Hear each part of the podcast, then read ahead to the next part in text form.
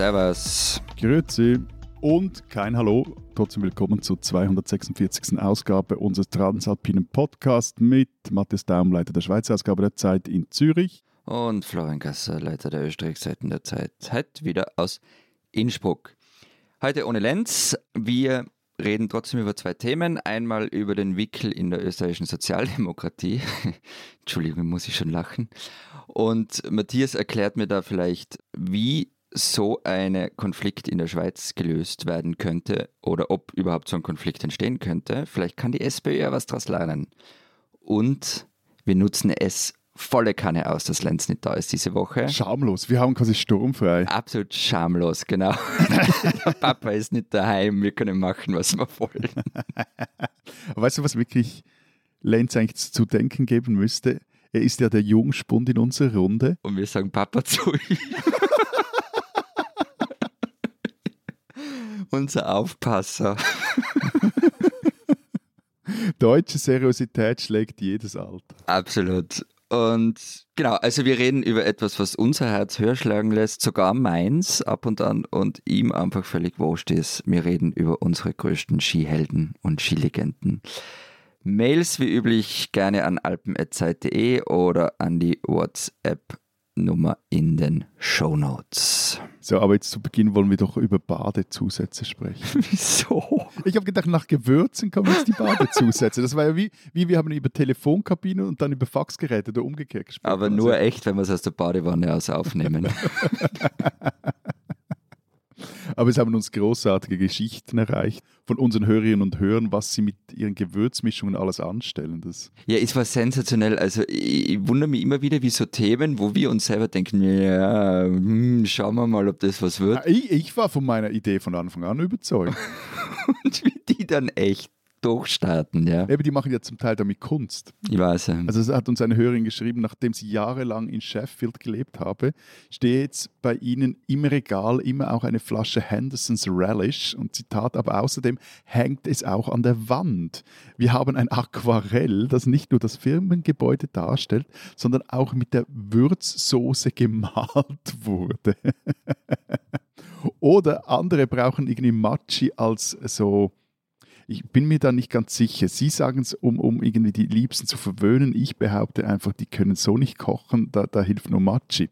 Weil das Zitat war dann, eines unserer liebsten Familiengerichte hat viel Matschi drin, wäre ohne schlicht nicht genießbar. Ja, aber das ist einfach die Freundlichkeit gegenüber dem Koch oder der Köchin. Aber ja, aber hast du das Rezept gelesen? Genau, das ist ja gleich mitgeschickt worden, ja. Genau, also ich meine, zwei falsche Schweinsfilets in Plätzchen schneiden, beidseits mit Aromat und frischem Pfeffer würzen, in eine ofenfeste Form schichten, dabei jede Schicht gut mit Parmesan bestreuen, mit etwa 5 Dezi Halbraum bedecken und etwa 5 zünftige Spritzer Matschi hineingeben. Vor allem zünftige ja. zünftige Spritzer. Und dann in der Mitte des kalten Backofens platzieren, Hitze auf 150 Grad und 45 Minuten backen. Also bei aller Liebe, das ist doch einfach schade um das Fleisch. Uah. Aber mir, Atip hat mir besonders gut gefallen. Da hat mein patriotisches Herz Luftsprünge gemacht.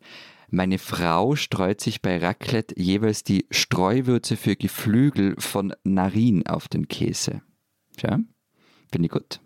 Sorry, also wäre ich ein Walliser, würde ich jetzt mit Vergeltung drohen. Ich meine, Streuwürze auf Käse, entweder das, die, die schieben derartigen Scheiß in ihr Raclette-Öffeli oder sie haben wirklich irgendwelche Probleme mit ihren Zungenrezeptoren. Also das ist doch... Ah. Aber die Geschichte hat mir gefallen. Also, ich zitiere, in der Mensa unserer Universität befand sich, seit ich denken kann, auf jedem Tisch ein Würzmittel der Firma Hügli. Ich selbst habe es nie probiert, da ich wie der Landsmann Jakobsen diesen Produkten eher skeptisch gegenüberstehe. Man sagte mir allerdings, dass es einen starken Eigengeschmack habe, der auch dadurch nicht gemindert wurde, dass die Produkte aufgrund der defekten Jalousien permanent über Jahre in der prallen Sonne standen. Das Produkt sei quasi das Nokia-Handy unter den Würzmitteln. Wobei, das ist ja nichts gegen die Story, die uns aus Grönland, kein Scherz, aus Grönland erreicht hat. Unser Hauptgang bestand aus Walsteaks mit Gemüse. Die Walstücke kamen frisch aus dem Tiefkühler und bevor sie gebraten wurden, durften wir etwas Walsashimi probieren. Ein Stückchen mit Sojasauce und eins mit Aromat aus der 2 Kilogramm Aromat-Packung. Und die haben noch Bilder dazu geschickt, sowohl von den Walsteaks wie auch von dieser 2 Kilogramm Aromat-Packung. Es schmeckte, Zitat, herrlich wie das ganze Abendessen, auch kräftig mit Aromat gewürzt. Ja, wobei bei der Nachricht habe ich mir schon gedacht, also ich bin mir jetzt nicht so ganz sicher, was ich verwerflicher finden soll. Also einfach mal so Wahl zu essen, ich stelle mir das ja so vor, da macht man so irgendwie einen Tiefkühler aus. Hm, was essen wir heute? Schweinschnitzel oder ein Wal? Was holen wir aus dem Tiefkühler? Oder dass, wenn man schon eine bedrohte Tierart verspeist, da drauf dann einfach auch noch Aromat zu schütten. Wobei Lenz wurde ja noch, auch dafür gerügt, dass er Glutamat, das es im Aromat drin zumindest hatte, als potenziell ungesund bezeichnet hat. Das sei alles Mumpitz, schrieb uns deine Hörerin und verwies uns auf eine, ich habe sie dann mir angeschaut, wirklich sensationell absurde Mail-App-Folge von Maitin Nguyen Kim, diesen deutschen Wissenschaftlerin YouTube-Star. Ich kann jetzt die Geschichte hier nicht zitieren, aber es ist vermutlich ist die Nachricht, das vermeintliche Wissen, dass Glutamat oder MSG gesundheitsgefährdend sein kann, war ursprünglich ein Medizinerwitz, also ein Hoax in einer medizinischen Fachzeitschrift. Und dann wurden wir auch dafür noch gescholten, dass wir Fondor vergessen hätten. Habe ich aber noch nie von gehört. Sei das Aromat Bono von Machi. Ich habe auch noch nie davon gehört, aber weil mir langsam die Ohren bluten vor lauter Machi, wir klären jetzt ein für alle Mal dieses Machi-Magi-Ding, weil wir haben nicht nur Mails gekriegt von Leuten, die Wale verspeisen, sondern auch ganz viel zu Machi-Magi. Und zugegeben, es gibt da eine demokratische Mehrheit aus der Schweiz, die behauptet, dass das Zeug Machi genannt wird. Es gibt einfach ein richtig und falsch. Nein, es, es gab auch welche aus der Schweiz, die sagen Magi, aber es... Nein, das waren Deutsche. Nein, das war Anna aus Bern, hat geschrieben, er sagt Magi. Ja, gut, also... Pff. Ich habe aber mittlerweile mit Italienern telefoniert und das versucht ein für alle Mal zu klären. Die sagen, ja, an und für sich müsste es Macci heißen, der Julius stammt ja immerhin aus Italien. Aber in italienischen Gewürzregalen kommt das Ding quasi nicht vor und wenn dann, also es kommt schon vor, aber bei manchen also ein bisschen ironisch und es gilt als sehr deutsch und quasi von dort aus eingeschleppt, also ein aus Deutschland eingeschlepptes Flüssiggewürz. Und deshalb wird es auch dort, nicht immer, nicht von jedem, aber meist Maggi genannt. Gut. Ich weiß ja nicht, was für Landsmänner aus Südtirol du hier angerufen hast, aber da ist so viel Quatsch drin. Beginnen wir mal bei Julius, der war kein Schweizer. Äh, der war Schweizer, Entschuldigung, der war kein Italiener. Kriegst du es hin? Der war kein Italiener, der war Schweizer. Sein Vater stammt aus Italien. Also die Geschichte geht so. Und wie gesagt, es gibt einfach ein richtig und falsch. Falsch ist Maggi, richtig ist Macci. Also Michael Macci stammt aus Monza, der Lombardei, und kam 1828 in die Schweiz als politischer Flüchtling, kaufte dann in der Nähe von Frauenfeld eine Mühle und äh, dann eine andere Mühle samt Wasserrechten, später dann noch eine Mühle im zöcherischen Kemptal. Das ist dort, wo dann auch später die große Matschi-Fabrik stand. Und verheiratet war dieser Michael Matschi mit Sophie Esslinger, war die Tochter eines Zürcher Großrats. Die hatten dann mehrere gemeinsame Kinder, darunter auch einen Sohn, Julius Matschi. Und äh, dieser Julius Macci hat dann den Macci-Konzern gegründet und die Soße erfunden. Also auf jeden Fall Michael Macci, also der Vater von Julius, ist eins dieser Paradebeispiele für einen Einwanderer, der es hierzulande zu Ruhm, Ehre und viel Geld brachte. Und nachzulesen ist dessen Geschichte unter anderem im Buch Patriarchen des Schriftstellers Alex Gappi. Hat Gappi da auch eine Lautschrift dazu dann, wie Macchi auszusprechen sei? Wieso brauchst du eine Lautschrift, wenn es einfach nur ein richtig und falsch gibt? Ich habe übrigens noch was. Äh, das hat im Übrigen auch ein Hörer geschrieben. Du, du sollst einfach einsehen, dass du da falsch liegst. Hey, Alter, ich habe sogar Sprachnachrichten per Instagram gekriegt, wo mir Leute das sagen, wie man das angeblich auszusprechen hat. Völlig zu Recht, völlig zu Recht. Ich habe übrigens noch was Schönes aus der großen, weiten Maggi-Welt erfahren. In Ilnau, das ist bei dir, glaube ich, in der Nähe. Ja, ja, das ist in, eben in der Nähe dieses Camptown. Ja, und da wird 2024 das aufgeführt, Julius Maggi, ein kräftig gewürztes Freilichtspiel. Und dafür, wenn man auf die Homepage schaut, werden übrigens nur. Jetzt hast du schon wieder Maggi gesagt. Entschuldige, auf meinem Sterbebett werde ich dich noch anrufen und Maggi sagen. Und für dieses Freilichtspiel werden übrigens nur Darstellerinnen, Statisten und diverse Mitwirkende für verschiedene Aufgaben gesucht. Ich weiß allerdings, dass es nicht wieder ausgewählt wird, also ob da auch Leute genommen, die Maggi nicht korrekt aussprechen. Wir sind gespannt. Vielleicht kannst du dich so in so eine, eine, eine Matschefläschchen, als Matschefläschchen auf der Bühne irgendwie Tango tanzen. ich spiele als Maggi-Flasche mit. Also, ich habe auf jeden Fall jetzt Hunger. Ja, wir müssen auf über die Sozialdemokratie sprechen. Die ist auch würzig, oder was? Aber also da herrschen ja, habe ich gelesen, bei euch saudi-arabische Verhältnisse unter den Genossen. Warum? Ja, der eine will sich die Hand abhacken lassen, das habe ich bei dir gelesen, mm. und die mhm. andere bezeichnet ihren Parteifreund als Heckenschützen. Also gute Stimmung scheinbar. Ja, ja, Top-Stimmung. 1A. Wobei, das mit dem Handabhacken, das hat gar nicht so viel mit dem Streit unter den Genossinnen und Genossen zu tun. Sven Hergovich hat es gesagt, der niederösterreichische SPÖ-Chef. Und der hat bis vergangene Woche mit der ÖVP Regierungszusammenarbeit verhandelt. Und dafür hat er fünf Grundbedingungen aufgestellt, die unbedingt erfüllt sein müssen, damit er in diese Regierung geht. Das ist die Hand. Na, das sind kostenlose Ganztagsbetreuung im Kindergarten, Ausweitung der Jobgarantie, Anstellungsmodell für pflegende Angehörige, Heizpreisstopp, Offensive für vernachlässigte Regionen. Das war bekannt. Und bei uns im Interview hat er dann noch eins draufgelegt und vergangene Woche gesagt, Zitat, bevor ich ein Übereinkommen unterzeichne, in dem nicht alle diese Punkte enthalten sind, hacke ich mir die Hand ab. Und das war dann der Landeshauptfrau Johanna Mikl-Leitner ein bisschen zu viel. Sie kann kein Blut sehen, oder? Ich weiß es nicht, aber Land auf, Land ab ist es zitiert worden. Und sie hat gesagt, das geht so nicht und die ÖVP verhandelt jetzt lieber mal mit den Freiheitlichen. Ob das gut geht, weiß man allerdings auch nicht. Also Stand Dienstag in der Früh verhandeln sie noch. Aber also eben das, dieses Zitat hat jetzt gar nicht so viel damit zu tun, dass die sich in der SPÖ nicht mehr mögen. Sven Hergovich hat aber in seiner eigenen Partei auch ein bisschen was zu tun. Also am Mittwoch, wenn der Podcast erscheint, am Mittwochnachmittag, trifft sich die Parteispitze der Sozialdemokraten und keiner weiß, was da passieren wird. Weil die Parteichefin Pamela Renny-Wagner und ihr Nemesis, der bogenländische Landeshauptmann Hans-Peter Doskozil, werden da aufeinandertreffen. Sorry, aber das letzte Mal, dass du mich nervös angewhatsappt hast, wenn niemand wisse, was jetzt genau gerade bei euren Sozis passiert und da könne irgendwas in die Luft geben, da habe ich dann meine Lebenszeit mit einem so stinklangweiligen ZIP-2-Interview mit Randy Wagner verplempert. Also, ich weiß nicht. Aber, und vor allem auch, also, wir haben ja über genau diesen Konflikt zwischen diesen beiden schon vor ein oder zwei, vielleicht auch schon mal vor drei Jahren gesprochen. Also, das ist ja einfach, gut, die zwei mögen sich nicht. Also, so what? Ja, das, es ist allerdings, ich glaube, wir haben tatsächlich vor einem, vor zwei und vor drei Jahren schon mal drüber gesprochen. Und es ist nichts weitergegangen. Ich habe zur Vorbereitung einen alten Text von mir selber gelesen aus dem vergangenen Jahr. Und das ist jetzt kein Scherz.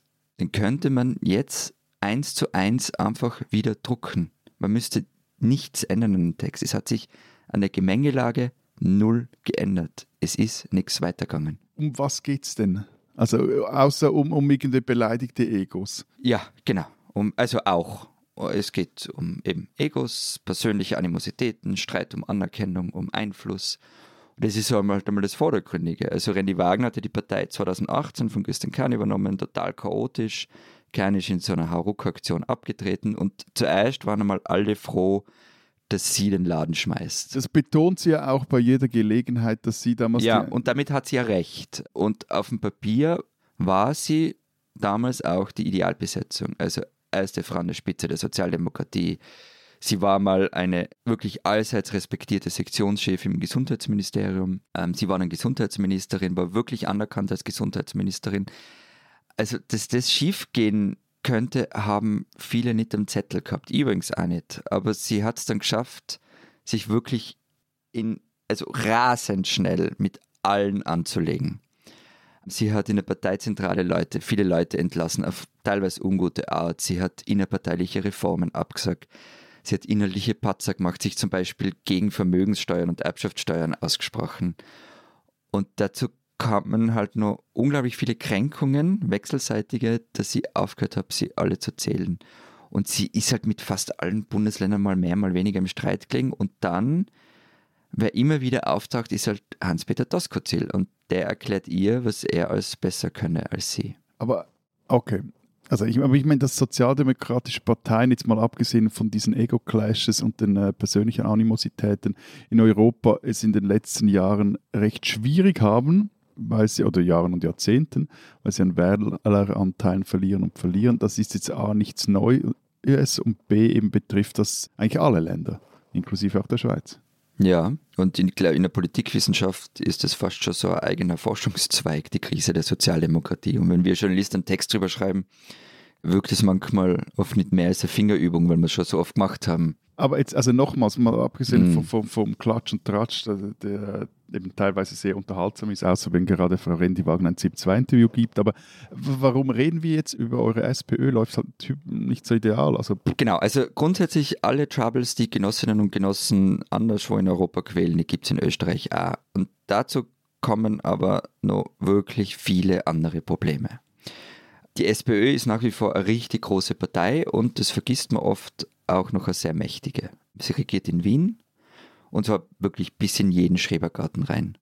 Im Bogenland hat sie fast eine absolute Mehrheit. In Kärnten hat sie zwar gerade etwas verloren, aber da ist sie nur immer so in Richtung 40-Prozent-Partei. Das heißt also, eigentlich müsste man vom Erfolgsmodell SPÖ, von dem andere sozialdemokratischen Parteien in Europa etwas lernen können, sprechen. Nein, das sollten sie besser nicht tun. Ja, aber also die Zahlen sind gut. Na, die Zahlen, also grundsätzlich sind die Zahlen in Sitzersuppe in Kärnten eben, hat man ein bisschen was verloren. Aber ja, im Bogenland und in Wien sind die Zahlen jetzt nicht schlecht. Und äh, gleichzeitig aber, und das ist das wirklich Interessante und was die SPÖ unterscheidet von vielen anderen, das ist eine Partei, die in ihrer Struktur nicht in der Lage ist, Konflikte wie die zwischen Doskozil und René Wagner zu lösen. Die sind einfach nicht vorgesehen. Und deshalb weifen die sich halt öffentlich Unfreundlichkeiten an den Kopf. Wie eben auch, was du am Anfang zitiert hast, dass René Wagner Doskozil bei einer Pressekonferenz unterstellt, er habe eine Heckenschützenmentalität. Ich meine, Gut, das könnte man ja jetzt auch als Qualität auffassen, aber... Man könnte sagen, man wundert sich, dass die Partei überhaupt noch wo regiert, wenn die seit Jahren so miteinander umgehen. Eben, aber am Schluss geht es da um irgendwelche innerparteiliche Dingsbumse, die irgendwelche falschen Mechanismen, also meine Österreich-Kenntnisse übersteigt das in dem Fall. Also wieso können die sich, oder wieso ist jetzt das so schlimm, wenn die sich fetzen und wieso kann man das nicht... Äh, befrieden. Das wird jetzt ein bisschen klein klein, aber das ist wichtig, wenn man das, das verstehen will. Also die SPÖ ist ja in unendlich viele Teilorganisationen aufgeteilt. Das hat historische Gründe. Also früher gab es ja wirklich für, für jeden Lebensstil eine eigene SPÖ-Sektion, von den Motorradfahrsektionen bis zum Abstinenzlerbund und solche Sachen. SPÖ-Podcaster. Garantiert, ja. Na, und die ist bis heute in solche Teilorganisationen aufteilt. Also Gewerkschafter, Naturfreunde, Sektionen in den Stadtteilen und oft existieren aber diese Organisationen nur mehr am Papier. Die sind im Grunde alle nur damit beschäftigt, sich selber zu verwalten, aber in der Struktur sehr mächtig. Und die haben einfach kein Interesse an Veränderung. Und auch die SPÖ Wien, die einfach, also die SPÖ Wien ist die wahrscheinlich mächtigste Partei Österreichs. Und die stellt zum Beispiel im Parteipräsidium der SPÖ vier der zehn stimmberechtigten Mitglieder. Übrigens, zwei von diesen vier kommen dann nur dazu aus, dem, aus demselben Bezirk, aus Liesing. Und Natürlich will die SPÖ Wien keine großen Parteireformen. Wien ist, das haben wir schon öfter mal geredet, eine gut verwaltete Stadt, aber nicht innovativ. Also die SPÖ Wien will einfach Ruhe. Gut, bald geht es mir auch so bei diesem Thema, dass ich einfach Ruhe will, weil das ist jetzt alles sehr insidisch und ich habe immer noch nicht verstanden, was ist das Problem? Also was, was heißt denn Reformen und Veränderungen und wollen nicht? Also was soll denn A verändert werden und B, wieso soll ich eine Partei verändern, die irgendwie noch 40 Prozent Wähler hinter sich hat? Das ist ja wahnsinnig viel. Na, hat sie in ein, zwei Bundesländern. Ja, also ganz ehrlich, wenn ich mir selber so zuhöre, das klingt alles sehr provinziell. Das tut mir leid, aber was. Ich würde gerne wieder über Gewürze sprechen. aber was soll ich machen? Es geht halt darum, dass natürlich in der SPÖ die Frage der Mitbestimmung groß diskutiert wird. Also, wie viel haben wirklich normale Mitglieder mitzureden und nicht irgendwelche Teilorganisationen, die nur noch als Hülle weiter existieren. Also da geht es am Schluss um Geld? Nein, da geht es um Einfluss, um Macht geht's. Um Macht und um Inhalte. Wen vertreten wir? Aber eben nochmals, wieso ist das ein Problem? Also die SPÖ stellt ein Drittel der Sitze in eurer Länderkammer, also eurem Bundesrat. Sie macht mehr als 20 Prozent der Stimmen bei den letzten Nationalratswahlen. Ist wenig, ich weiß, aber immer noch Mhm. mehr als die SP bei uns. Da waren es etwas über 16 Prozent.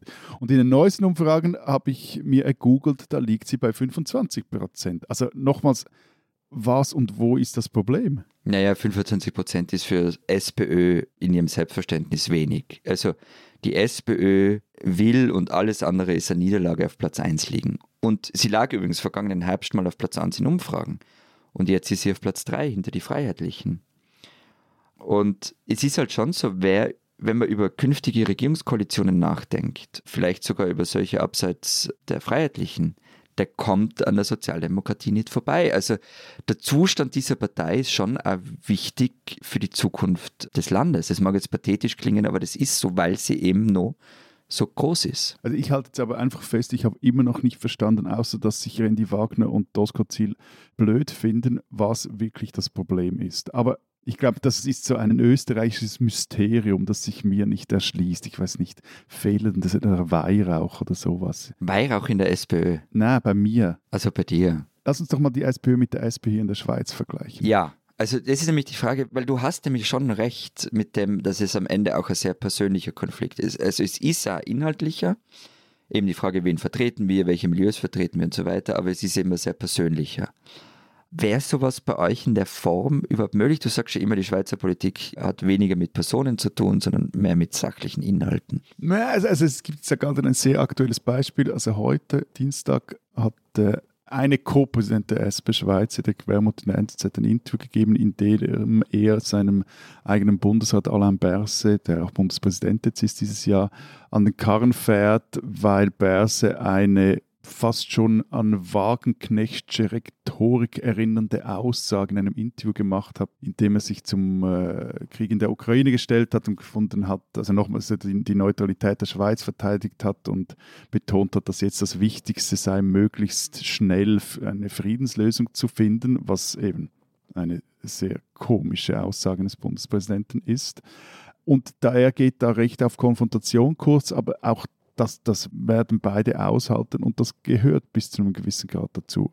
Gleichzeitig es gab auch mal, das ist schon eine Zeit her, dass bei uns die Sozis eine ihrer Präsidentinnen so weit gebracht haben, dass sie in einem Radiostudio einen Schwächeanfall erlitten hatte. Das war Ursula Koch und die wurde damals von ihren Parteifeinden wirklich fertig gemacht, zog, zog sich daraufhin auch völlig aus der Öffentlichkeit zurück. Und dann gibt es schon auch wie bei euch also mehrere Flügel innerhalb der Sozialdemokratie. Es gibt äh, die Gewerkschaften, die starken Einfluss haben oder so in, in Konjunkturen Einfluss haben. Gerade wenn es dann um die Europapolitik geht, da hatten sie in den vergangenen Jahren sehr starken Einfluss. Das, das führte dann auch immer wieder mal zu Krach. Zurzeit sind aber eben vor allem die Ex-User sehr dominant. Neben Bermot ist auch das, die andere Co-Präsidentin Matthäa Meyer hat eine User-Vergangenheit. Und ähm, die gleicht bei uns eher einer APO als so einer SP-Kaderschmiede, also die JUSO. Und äh, gleichzeitig gibt es dann einen sozialliberalen Flügel und äh, der Flügel hat eher ein Grüppchen, das sich äh, mit so diesem starken Fokus auf linke Identitätspolitik schwer tut. Da liegt man sich schon ab und zu auch mal in den Haaren, aber irgendwie nicht so krass wie bei euch, habe ich den Eindruck. Das ist, glaube ich, aber der große Unterschied zwischen SPÖ und, und eurer Sozialdemokratie, eben, dass es so inhaltliche Auseinandersetzungen sind. Inhaltliche Auseinandersetzungen in der SPÖ, die muss man mit der Lupe suchen. Also die gibt es de facto nicht. Also auch der innerparteiliche Diskurs findet nur ganz wenig statt. Und bei euch diese Konflikte, also wie eskalieren diese Konflikte? Also es gibt ja in der SPD auch all diese unterschiedlichen Richtungen, Auseinandersetzungen. Die sind aber viel moderierter und kontrollierter als bei uns und werden auch strategisch genutzt. In Österreich ist da überhaupt nichts strategisch an diesen Konflikten, dass man sagt, wer bedient welches Klientel. Bei uns fliegt es einfach alle paar Jahre mal in die Luft. Also es gibt eben, es gibt inhaltliche Auseinandersetzungen und dann gibt es schon auch, dass äh, wenn es allzu sehr menschelt, also zum Beispiel im Kanton Zürich, da hat sich die Partei mit ihrem Regierungsrat Mario Fehr verkracht oder eher mit ihr, wobei man sagen musste, es ist auch ein diplomatisch gesagt, eher verhaltensauffälliger Exekutivpolitiker und der ist dann aus der Partei ausgetreten, weil, glaube ich, die, die Juso wollte sogar gerichtlich gegen ihn vorgehen. Und das fand er so eine Frechheit, dass er dann irgendwann gesagt hat, jetzt habe ich genug. Aber das sind so einzelne Figuren, die, die sich dann irgendwie überwerfen mit der Partei. Aber da steht jetzt kein kein großer Richtungsstreit dahinter. Klar, gibt was jene, die finden, ja, man müsste eher mehr sozialliberal sein, andere in die andere Richtung, aber das, ich glaube, eben, das gehört zu allen Parteien dazu. Aber würde jetzt so ein Konflikt wie in Österreich bei der Schweizer SB geben? Wie würde, also die Parteichefin hat einen Widersacher, die sich öffentlich wirklich Unfreundlichkeiten ausrichten und der Widersacher sagt ganz klar, ich kann das besser als du. Wie würde man sowas klären bei euch? Keine Ahnung. Aber der Punkt ist, also keine Ahnung, quasi wie man solche Dinge halt klärt. Man äh, lässt es entweder darauf ankommen oder man äh, findet sich irgendwie und befriedet sich. Aber ich glaube, der große Unterschied, dass weder die Parteichefin noch der Widersacher hierzulande so viel zu sagen haben oder hätten wie, wie bei euch.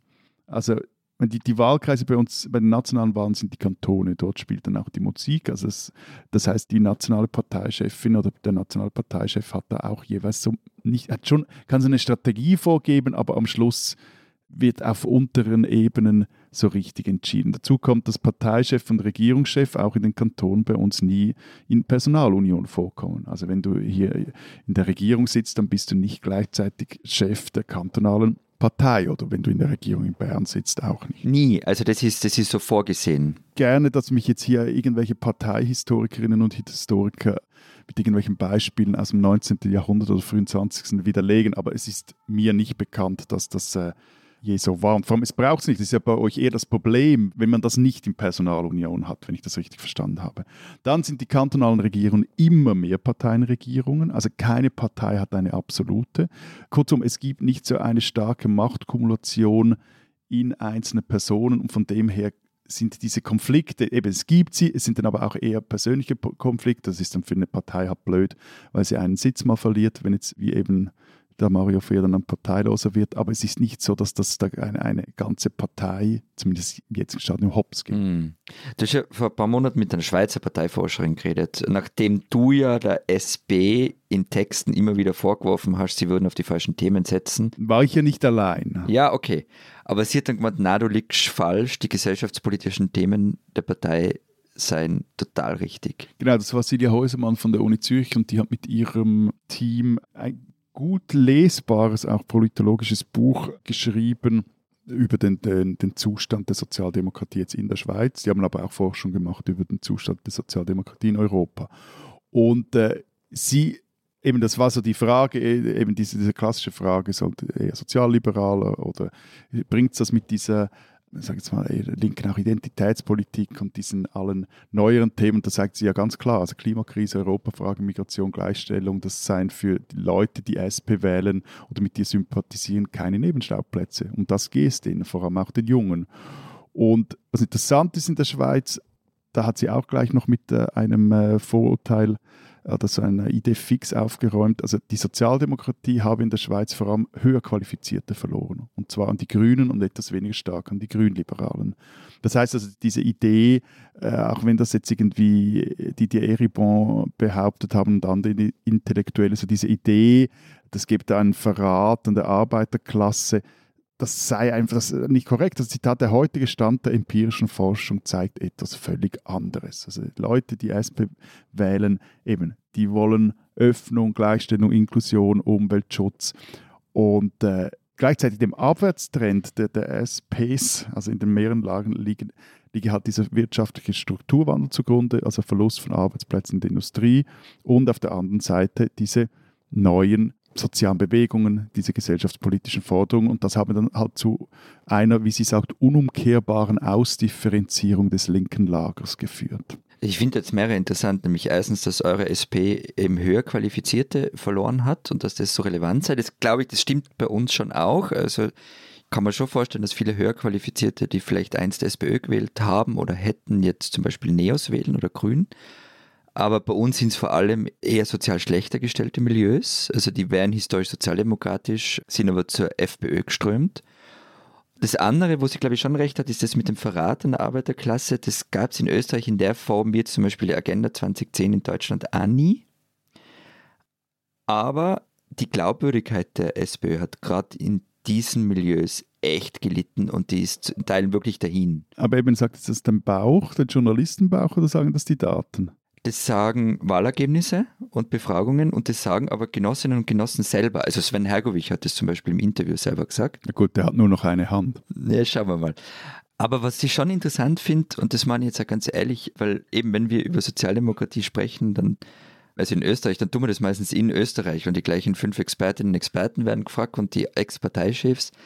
Aber ich fände es auch interessant, dass die über den Tellerrand schauen und zum Beispiel eben bei Leuten wie, wie Häusermann nachfragen. Ja, also weil das halt eben, weil es einfach strukturelle Veränderungen sind, die eine Partei ja. gar nicht wirklich beeinflussen kann und da könnte sie sich auch den einen oder anderen Monsterfight äh, ersparen. Aber sag jetzt mal, wie geht jetzt bei euch die Celebrity Deathmatch aus?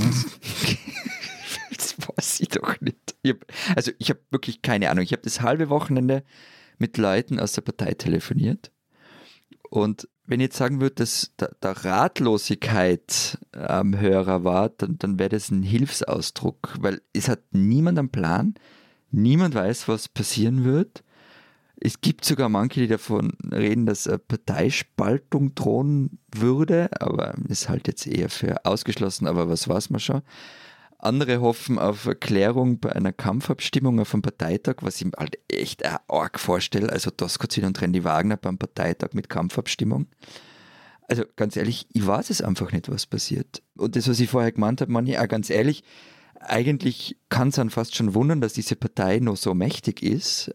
Aber vielleicht passiert sie, dass sie in den nächsten Jahren außerhalb von Wien in der Bedeutungslosigkeit versinken wird. Und das ist jetzt der Anfang davon. Vielleicht stellt sie aber nächstes Jahr wieder den Bundeskanzler oder die Bundeskanzlerin. Long story short, ich weiß es nicht. Diese Schweizerin sollten Sie kennen. Lea Mattis sitzt auf einem alten Bürostuhl in ihrem Atelier in Kriens und erzählt von ihrem Leben als Musikerin, von den Zweifeln, die sie befallen, wenn sie als 32-Jährige im Vorprogramm vom 20-Jährigen spielt, von ihrer Deutschland-Tournee, wo sie mehr Geld verloren als verdient hat und von ihrem Traum, einst im Vorprogramm der Indie-Band Beach House zu spielen. So schreibt es mein Kollege Timo Posselt in der aktuellen Schweizer-Ausgabe der Zeit über seine Begegnung mit Lea Mattis alias Pet Owner. Nach etwa einer Stunde Gespräch habe Mattis dann einen Satz gesagt, der ein Problem anspricht, mit dem sich eigentlich alle Schweizer Popmusikerinnen und Popmusiker rumschlagen. Zitat, irgendwann musst du einfach raus, sonst bleibst du immer hier. Das heißt für die meisten, sie können, wenn sie hier bleiben, von ihrer Musik mehr schlecht als recht leben, also eben nur, wer es im Ausland schafft, kann, so wenn nicht gerade auf Mundart, Rock oder Pop setzt, sich daraus eine ökonomisch rendierende Karriere basteln. Was aber braucht es, damit Musikerin wie Mattis, die in Luzern aufgewachsen ist, Gesang an der Jazzschule studiert hat, eigene Songs schreibt, seit sie 15 ist, was braucht es, damit diese Musikerinnen den Sprung über die Landesgrenzen überhaupt schaffen? Das versuchte Timo bei seinen Recherchen herauszufinden. Er hat mit Branchenexpertinnen und Experten gesprochen, unter anderem auch aus Frankreich, wo die Musikindustrie ein 300 Millionen Euro pro Jahr Exportgut ist. Er hat die Schweizer Musikexporteure gefragt, wieso sie noch immer auf Raclette-Stübli setzen, um Schweizer Bands zu promoten und wieso sie nicht einmal wissen, wie viel Geld ihre Bands mit ihrer Musik im Ausland denn einspielen. Mehr dazu und auch eben eine Antwort auf die Frage, was es denn bräuchte, lesen Sie in der aktuellen Zeit Schweiz. Und bis dahin ist Pat Donor eine Schweizerin, die man kennen sollte.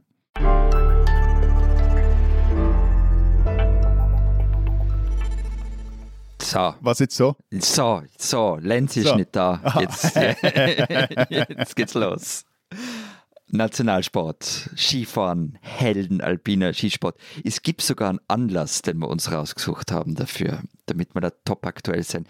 Michaela Schiffrin, zugegeben weder Schweizerin noch Österreicherin, die hatte vergangene Woche den Rekord von Ingmar Stenmark übertroffen und hält jetzt 87 Weltcupsiege so viel wie niemand sonst. Also du hättest jetzt auch unseren Odi erwähnen können. Wer ist Odi? Eine Figur aus Herr der Ringe, oder? Das ist aber ein schlechter Einstieg in eine lenzfreies B-Thema über Skifahren, wenn du als zweites irgendwie sagst, du kennst den Odi nicht. Oder Matt Marco, Gewinner des Gesamtweltcups bei den Herren Schweizer. Ja, ich kenne ihn halt nur bei vollen Namen. Ja, aber der wahre Experte kennt eben auch die Spitznamen. Aber lass uns noch etwas über Schiffrin sprechen, denn eigentlich ist es ja für unsere beiden Alpenländer, die sich ja als Gralshüter des alpinen Skirennsports begreifen, noch recht peinlich, dass wenn wir ehrlich sind, die Besten der Besten der Besten entweder aus Übersee kommen, aus den USA, oder aus Skandinavien. Doch, Ja, also schon. so viel Selbstkritik muss sein. Also jetzt hallo. Ja, stimmt schon. Ja, eh, vor Schifrin war ja Lindsay One und den Rekord, den Schifrin gebrochen hat, stammt von einem Schweden, von Ingmar Stenmark. Jetzt muss ich allerdings auch dazu geben, beim Stenmark, dass der Schwede ist, das habe ich nachgoogeln müssen. Also ich habe keine Ahnung gehabt, dass der irgendeinen Rekord gehalten hat. Und auch nicht, welche Disziplinen er gefahren ist. Ich habe nicht gewusst, dass er Schwede ist. Halt aus einem skandinavischen Land. Mit wem habe ich es hier zu tun? Man sollte dir die Tiroler Landesbürgerschaft entziehen, Mann. Aber vielleicht müssen wir trotzdem mal noch so etwas in den Kontext setzen. Wenn Lenz jetzt nicht da ist und nicht seine unwissenden Fragen stellen kann, müssen die den Flachländerinnen und Flachländer und unseren Hörerinnen und Hörern erklären, um was es bei diesem Rekord eigentlich geht. Also eben am vergangenen Wochenende hat Michaela Schifrin, Skirennfahrerin aus den USA, 87. Weltcup-Sieg gefeiert. Und der Rekord bisher, der wurde zwischen 1974 und 1989 rausgefahren. Und eben von Stenmark, der hat 86 Weltcuprennen gewonnen. Und die NZZ schrieb in diesen Tagen, es war historische Marke, der etwas Wundersames anhaftete. Wie einst dem Weitsprung-Weltrekord von Bob Beeman, der 1968 plötzlich 55 Zentimeter weiter geflogen war als jeder Mensch zuvor, auf 8,90 Meter. Und was hatte der, der Unterschied ist jetzt von Schiffen zu Stenmark, aber auch zum Beispiel zu Marcel Hirsche, also der im Österreich, der übrigens aktueller Weltcup-Siegrekordhalter bei den Männern ist. Im Unterschied zu denen hat Schifrin in allen Disziplinen Rennen gewonnen. Und Stenmark hat nur im Riesenslalom und im Slalom gewonnen. Hirscher auch vor allem im Riesenslalom und im Slalom ein Super-G hatte mal noch gewonnen. Aber die beiden sind zum Beispiel nie über das Streif gebrettet oder nie das Lauberhorn runtergeblocht und Schifrin hatte wirklich in allen Disziplinen, stand sie zu oberst auf dem Stockerl. Ich habe das ja vorher schon gesagt und ich habe das in dem Podcast schon öfter gesagt, ich bin kein passiver, also kein Sportschauer. Und zwar egal welche, oder fast egal welche Sportschau, bis halt auf die eine, die mit Motoren betrieben wird. Na, aber trotzdem, also Skifahren, das mit dem Nationalsport und Herz höher schlagen lassen, äh, das stimmt auch bei mir. Also ich habe da schon eine gewisse Affinität dazu, eine gewisse Beziehung dazu und eben weil du von Streif geredet hast, also die Kitzbühel-Rennen, die schaue ich mir dann schon auch an. Und was willst du mir jetzt sagen? Dass das bei uns, glaube ich, bei uns beiden so tief eingetrichtert ist, diese Verbindung zu dem Sport, dass man sich ihr nicht entziehen kann. Was aber schon ist, wenn ich jetzt drüber nachdenke, wir wollen ja über die Skihelden sprechen, wenn ich nachdenke, wer die sind, wer da die Namen sind, dann, dann lande ich eigentlich zum allergrößten Teil in der Vergangenheit. Gut, in deinem Pass steht ja auch Florian Retrogasser. Also. Ja, ja. Naja, aus Mittelalter sind sie gerade nicht. Na, aber nur, nur ein Beispiel. Also klar, ich habe auch Marshall Hirscher im Fernsehen gesehen, aber ich würde ihn zum Beispiel nicht auf der Straße erkennen. Und mir fällt da keine gute Geschichte zu ihm ein. Und ganz anders bei Leuten wie Franz Klammer. Den habe ich natürlich nie live im Fernsehen gesehen. Oder Annemarie Moser-Bröll oder sowas. Die habe ich alle nicht live im Fernsehen gesehen. Also das sind halt Nationalhelden bei uns. Aber wen ich dann schon gesehen habe und wer für mich bis heute wirklich Skiheldinnen und Helden sind, das sind halt so Namen wie weiß nicht, Petra Kronberger, Anita Wachter, Renate Götschel, Patrick Ortlieb, Stefan Eberharter und dann natürlich, man landet immer bei ihm, Hermann Mayer. Hobbypsychologe Daum hat dafür eine Erklärung oder eine These. Du hast doch diese Rennen in einer für dich prägenden Zeit geschaut. In den 90ern, ja, ja. Ja, das ist doch wie bei Machi oder Aromat. Das sind so TV-sportliche Erfahrungen deiner Kindheit, die sich in deine Rezeptoren eingebrannt haben. Ja, das stimmt. Also bei den Namen, die ich jetzt zum Schluss aufgezählt habe, stimmt es, aber es stimmt halt zum Beispiel nicht bei Leuten wie eben Klammerschranz, Moserbröll und so. Aber ist es nicht so, dass du dir den Klammer angelesen hast? Also weil bei mir war es zum Beispiel Bernhard Rossi, das Pendant Ja. zu Klammer. Ich meine, als Kind kannte ich den nur noch als Werbeträger für Subaru-Autos und irgendwann dann für komische Billigbrillen und vor allem als Co-Kommentator am Schweizer Fernsehen. Na, also Klammer war schon immer Skifahrer für mich. Und, und Schranzando Klammer halt, beim Klammer war es natürlich auch so, dass der, also von meinem Kinderzimmer aus habe ich auf den Batschow Kofel geschaut. Und der ist halt da zu Olympiagold gefahren. Also es wird vielleicht auch damit zu tun haben. Aber eben, er ist halt ein Nationalheiligtum. Aber nochmal eben zu deiner psychologischen Erklärung. Das würde es in meinem Fall, ja, wäre in meinem Fall klar und, und auch irgendwie einleuchtend. Aber ich war zum Beispiel vergangene Woche in einer Schulklasse. In Kitzbühel übrigens. Die waren alle so 17, 18 Jahre alt und die haben mi- mich dann gefragt, eben, welche interessanten Interviewpartner ich so gehabt habe in vergangener Zeit und ich habe von Hermann Mayer erzählt. Den habe ich im Dezember getroffen in, in Flachau. Und nach der Stunde ist ein Schüler zu mir gekommen mit seinen Kumpels und hat gemeint, es müsse so beeindruckend gewesen sein, mit dem Meier zu reden und den zu treffen. Und sie hätten die Dokumentationen über angeschaut, sie wissen viel über ihn. Und das sind Leute, die waren aber noch gar nicht auf der Welt, als Hermann Mayer aktiv war. Also das hat dann schon, die haben genau gewusst, wer das war. Die haben genau gewusst, was er gewonnen hat. Natürlich auch der Sturz und so weiter. Ja, aber die kommen aus Kitzbühel. Na, aus dem Umfeld. Aber ja, aber die sind ja auch etwas biased. Okay, aber was ist deine These? Na, meine These ist ja andere, dass Sportlerinnen und Sportler früher andere Typen waren als heute. Sie durften auch andere Typen sein. Also sie konnten auch anecken, ohne gleich für den totalen Aufruhr zu sorgen. Ein Hermann Mayer Beispiel, der hat mal auf die Frage, warum er so entspannt gewesen sei, geantwortet, I had sex with my girlfriend yesterday, that's why I was so relaxed. Aber wichtig war anscheinend, dass er ja noch gesagt hat, weil es am amerikanischen Fernsehen war, with my girlfriend. Das war ihm wichtig. Genau, ja, ja, das hat er dann im Interview bei mir jetzt gesagt im Dezember, dass das, also, das hat er unbedingt dazu sagen müssen. Aber das wäre doch heute in dieser völlig glatt gebügelten Sportlerwelt, vor allem im Skisport, wo sie glatt gebügelt ist, unmöglich. Na, ich weiß nicht. Das, ist, das klingt irgendwie einleuchtend, ist aber halt auch wieder ein Retro-Argument. Eh? Und ähm, so absolut würde ich das nicht stehen lassen. Also ich meine, österreichisches Beispiel, Marko Arnautovic, Mhm. Fußballer. Kenne ich. Der ist jetzt so ungebügelt, da ist ja nur noch Falten. Ja, aber erstens ist es Fußball. Ich habe, ich habe, also ich glaube schon, dass es bei Skisport nochmal was anderes ist. Und, und bei Arnautovic, da ist ja seine, wie soll man das mal nennen, seine Outspokenheit wird schon auch manchmal als Problem gesehen und nicht nur als cool und lässig. Gut, aber das hängt vielleicht auch daran, dass bei euch ja also bornierte Fußballgranden, wenn es um Fußball geht, das sagen vor allem am Fernsehen, also das hält sie im Kopf nicht aus, aber doch nicht unter den Fans. Ich meine, ein Zitat wie, sobald etwas gut geht, bin ich der Gott von Österreich und Weltklasse, aber sobald ich ein Feuerzeug auf den Boden fallen lasse und die Medien sehen das, dann reden gleich alle von einer Explosion.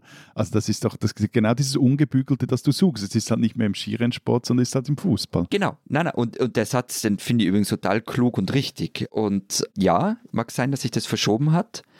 Im Skisport sehe ich halt diese Typen nimmer. Also es gibt ja keinen Alberto Tomba mehr und so weiter. Und übrigens, als Anatovic mal einem Polizisten erklärt hat, er könne sein Leben kaufen, das haben wirklich die wenigsten lustig gefunden. Er kennt keinen Schiedsrichter auf dieser Welt. Ja, ja. Ich wollte kurz ein Retro-Argument Ja. noch weiter widerlegen, weil es gibt doch heute in unseren Ländern einfach mehr Sportlerinnen und Sportler, die als Helden taugen oder auch als Heldinnen.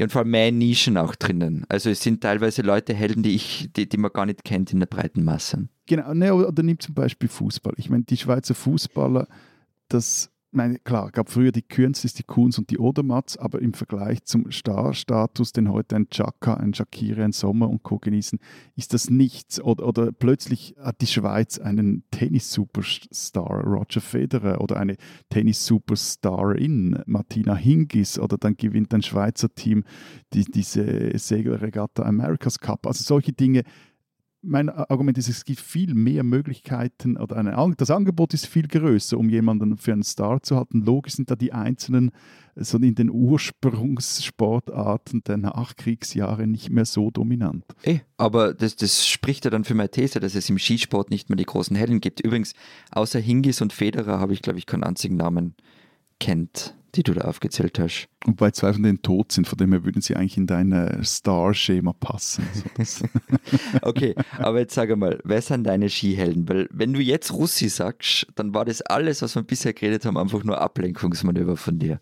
weil du gleich bist wie ich. Es ist ja vieles Ablenkungsmanöver, was ich hier erzähle, aber ich hatte wirklich nie den einen Skistar, den ich bewunderte. Also bei mir galt als Kind Hauptsache ein Schweizer, eine Schweizerin gewinnt und das war damals meistens Pirmit Zurbrücken oder Vreni Schneider. Aber ich mag mich erinnern, dass ich auch dem stets schlecht gelaunten Peter Müller vor dem TV zugejubelt hatte oder dann einem relativ verbissenen Didier Güsch. Wenn ich jetzt von den aktuellen, von den aktiven Fahrern noch recht cool finde, ist Lara Gut Berami. Also diese Kratzbürsigkeit, dieses Ich ziehe mein Ding durch und ihr könnt mich mal im Fall, das finde ich irgendwie noch cool und das hat was so. Und was ist mit Bert Feuss? Den hast du dich jetzt gerade mal interviewt. Ja, Feuss ist jetzt mal kein Philosoph unter den Skifahrern oder den Sportlern, aber was mich, also was mich bei ihm beeindruckt hat jetzt in diesem Gespräch, ist seine Radikalität beim Aufhören oder im Aufhören. Also der hat mir recht detailliert erklärt, wie es kam, dass er heuer mitten in der Saison sagte, so jetzt ist genug. Gab einen so einen Moment in Lake Louise bei der Besichtigung der, am Renntag, also der Besichtigung der Piste. Da habe er dann im Zielhaus seine Freundin, eine Tirolerin, angerufen und gesagt, äh, das war's, jetzt höre ich auf. Und der hat dann auch wirklich noch, hat dann gesagt, ich will noch Blauberhorn und Streif fahren und dann fertig. Und dem, dem nehme ich irgendwie auch ab, dass er ohne Rennen ein erfülltes Leben führen kann. Das war ja ähnlich bei Matthias Meyer, den haben wir, dem, dem österreichischen Skifahrer, den haben wir ja hier im Podcast schon mal dafür abgefeiert, dass er sich einfach in ein ORF-Interview gestellt hat und gesagt hat, so danke, das war's. Und die Interviews mit und Meyer verlinken wir in den Show Notes. Den lebensfrohen, das, das, ist noch interessant, den lebensfrohen Schweizer Skistar, den entdeckte ich erst kürzlich durch einen Doc-Film, also den, nämlich Roland Colombin. Den, den kenne ich wiederum. Wieso erstaunt mich das nicht, dass du dann die Typen aus den 70er Jahren kennst, der, der, damals so als Widersacher von Russi galt, wobei yeah. jetzt die beiden sagen, das sei alles Quatsch gewesen. Dem äh, sei einfach auf den Sack gegangen, dass man ihm immer gesagt habe, mach's wie der Russi, weil der Russi schon erfolgreicher gewesen war. So. Und seine Devise bis heute ist kaum arbeiten, viel verdienen. Super. der führt heute in Martini ein Raclette-Stübli zusammen mit seiner Frau und das Raclette-Stübli heißt Streif, also wie die, die Abfahrt mhm. in Kitzbühel. Und der Tagesanzeiger erzählte er, das war glaube ich so vor einem Jahr oder so, folgende Geschichte. Vor seinem zweiten Sieg in Kitzbühel habe er ein Training geschwänzt, weil er erst um drei Uhr ins Bett gekommen sei. Soweit so normal, zumindest für damalige Zeiten. Aufs Rennen habe er sich auf seine ganz eigene Art dann vorbereitet. Drei Stunden vor dem Start habe er sich mit einer Hotelangestellten vergnügt. Und an und für sich hätte ihn ein, der Physiotherapeut behandeln sollen. Zitat. Aber dann kam ich ins Zimmer und eine junge Frau war da. Sie machte mir eine gute Massage. Dem Physiotherapeuten sagte ich, dass ich ihn nicht mehr brauche. Alter Schwede. Und, aber eben, siehst, du findest die Geschichten ja gut. Du bist auch total retro. Ja, alter Mann, sorry, was erwartest du? Ja, ja, eh. Aber das ist, und, und dadurch, dass halt die Skifahrer, jetzt sage ich das furchtbare Wort des alten Mannes, heutzutage viel mehr in so einem Setting drinnen sind mit diesen großen Teams, dass sie auf den Skischulen gedrillt werden. Das hat man ja bei Hermann Mayer gemerkt, dass der zum Beispiel nicht durch dieses ÖSV-Programm gelaufen ist in seiner frühen Karriere, dass er nicht auf so einer Skischule war. Wobei, was man jetzt schon noch, schon noch sagen muss, weil jetzt meint, der Skisport sei so eine, eine, eine völlige Macho-Sportart, dem äh, sei Folgendes gesagt, also man kann als Frau im Skifahren mehr verdienen als als Mann. Aber nur an der Spitze, also wirklich ganz an der Spitze. Ja, ja, aber trotzdem finde ich interessant. Also quasi so diese Equal Pay-Diskussion, die man in anderen Sportarten ja hat. In, Im Skifahren ist es dieses jetzt so stand, eben jetzt Mitte März, dass Schifrin bisher mehr Preisgelder eingefahren hat als Marco Odermatt. Das finde ich schon noch interessant. Und etwas anderes, das ist dann wieder, das, quasi, das spricht da wieder eher für eine Männerdominanz, zumindest äh, in den Chefetagen. Schiffrin hat sich ja vor, das ist jetzt auch etwas für Insider, sorry, aber die hat sich vor einigen Wochen an der WM von ihrem langjährigen Coach getrennt und die hat jetzt eine Frau als Coach engagiert, Karen Hardshow. Ich hoffe, ich spreche das richtig aus, eine Kanadierin. Und die ist eine von gerade mal acht weiblichen Coaches im gesamten Skiweltcup, Männer und Frauen. Also von dem her, da geht dann doch noch einiges. Ich überlege jetzt gerade, weil, weil jetzt irgendwie, jetzt reden wir schon relativ lang. Es fehlt uns so die deutsche. Die, die Punchline, also was. Nein, die Härte, so die, die, die, die Guideline. Es ist, äh ja, was wollten wir jetzt eigentlich mit diesem Thema sagen? Wir wollten Michaela Schifrin loben. Wir, wir wollten ja. erwähnen, dass wir Colombin kennen. Das, ich wollte mal sagen, dass ich Hermann Mayer getroffen habe. Genau. Wir wollten die Interviews verlinken. Und Früher war alles besser. Na, ich habe gestern das Kinderbuch Neinhorn von Marc-Uwe Kling und Astrid Henn gelesen. sehr lustig. Ja, ist super. Und ich klaue einfach der Nachwort sozusagen als Conclusio äh, für dieses Thema. Falls du gerne eine Moral hast, dann denk dir einfach selbst eine aus. Die spinnen, die Schweizer. Die Schweiz, wir wissen es, ist neutral und beteiligt sich deshalb auch nicht an den Waffenlieferungen an die Ukraine, wie Österreich ja auch nicht. Aber unsere Freunde im Westen geraten mit ihrer Haltung immer mehr unter Druck, weil sie ja, Rüstungsindustrie haben, die in der Vergangenheit den ein oder anderen Schützenpanzer, die ein oder andere Kiste Gepartmunition fabriziert und auch ins Ausland verkauft hat, von wo die Dinger nun in die Ukraine weitergegeben werden sollen. Aber die Schweiz sagt, nein, nicht mit uns, wir sind neutral und sie verweigert die Bewilligung für diese sogenannte Wiederausfuhr. Soweit, so, naja, halb verständlich. Zumal es das Schweizer Recht tatsächlich verbieten würde, diese Waffen weiterzugeben und es auch zumindest gemäß einigen Völkerrechtlern den Neutralitätsstatus widersprechen würde, wenn die Schweiz nun eine Lex Ukraine beschließen würde. Aber in der Schweiz steht auch noch das ein oder andere außer Dienst gestellte Kriegsgefährt herum, ähm, das sie einst im Ausland gekauft hat. Das sie also zum Beispiel nach Großbritannien zurückgeben könnte, von wo es dann in die Ukraine gebracht werden könnte. Zum Beispiel die Flugabwehrraketen Rapier. Rapier. Rapier, okay. Ja, weil sie aus Großbritannien kommen. Das solltest du eigentlich können. Ja, stimmt, da immer gedacht, was ist Ja, Schweiz, ja. Okay. Französisch, okay. Ma- Ich teile mein unendliches Wissen gerne mit der Welt und mit dir. Okay, aber Flugabwehrraketen, Rapier, wo war ich? Genau. Sie tun's nicht, die Schweizer. Überraschung. Matthias wollte mich jetzt da aus dem Konzept bringen, damit ich das nicht fertig aufsagen kann, weil die Schweiz ist nämlich derzeit dran, 60 dieser noch funktionstauglichen Abwehrsysteme zu entsorgen. Das hat die NZZ am Sonntag berichtet. In der Ukraine könnte man damit zivile Infrastrukturen schützen gegen Drohnen, Helikopter oder tieffliegende Kampfflugzeuge. Aber die Schweizen haben nicht einmal, wie es eigentlich üblich war, bei den Briten nachgefragt, ob sie ihr altes Zeug wieder zurückkaufen wollen. Dabei hatte der Bundesrat 2006 beschlossen, ausländische Systeme sollen in erster Priorität ans Herstellerland zurückverkauft werden und wie der Bundesrat in seinem Beschluss ausdrücklich betont, ohne Auflagen. Immerhin, das Kriegsgerät wird mit helvetischer Korrektheit und eidgenössischem Pflichtbewusstsein entsorgt, schreibt die NZZ am Sonntag und zitiert die zuständige Behörde, die sich wahrscheinlich ausspricht Arma Suisse. Arma Swiss. Okay, Arma Swiss. Das Material wird triagiert in Metall, Elektroschrott, KVA, Gefahrgut, radioaktives Material, Flüssigkeiten und wird zertifizierten Entsorgern abgegeben. Trotzdem, liebe Schweizer, ihr spinnt's.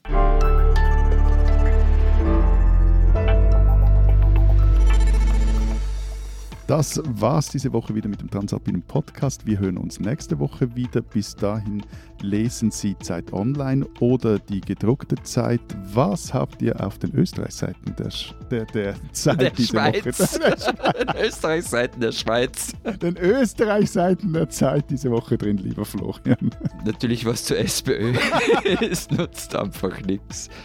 Dann haben wir einen Text von Simone Brunner darüber, warum wir jetzt plötzlich wieder so viel Gas aus Russland importieren. Und ein Stück des Historikers Manfred Rauchensteiner über die letzten Galeeren-Sträflinge Österreichs. Und auf den Schweizseiten der Zeit die vorhin schon erwähnte Popmusikrecherche von Timo Posselt und eine kleine feine Reportage aus der größten Spielbar der Schweiz in La Chaux-de-Fonds. Und meine Kollegin Sarah Jäcki knüpft sich in ihrem Leitartikel die Schweizer Neutralität und die Bundesräte und die Waffenexporte vor. Darf ich nur kurz erzählen, warum ich in Innsbruck bin diese Woche? Bitte Rat mal. du bist krank, die ist langweilig, die Kolleginnen in Wien gehen dir auf die Nerven. Schienenersatzverkehr am deutschen Eck. ich warte einfach auf den Deutschlandtakt im Jahr 2070. Gut. Wir hören uns nächste Woche wieder. Vielen Dank. Tschüss und adieu.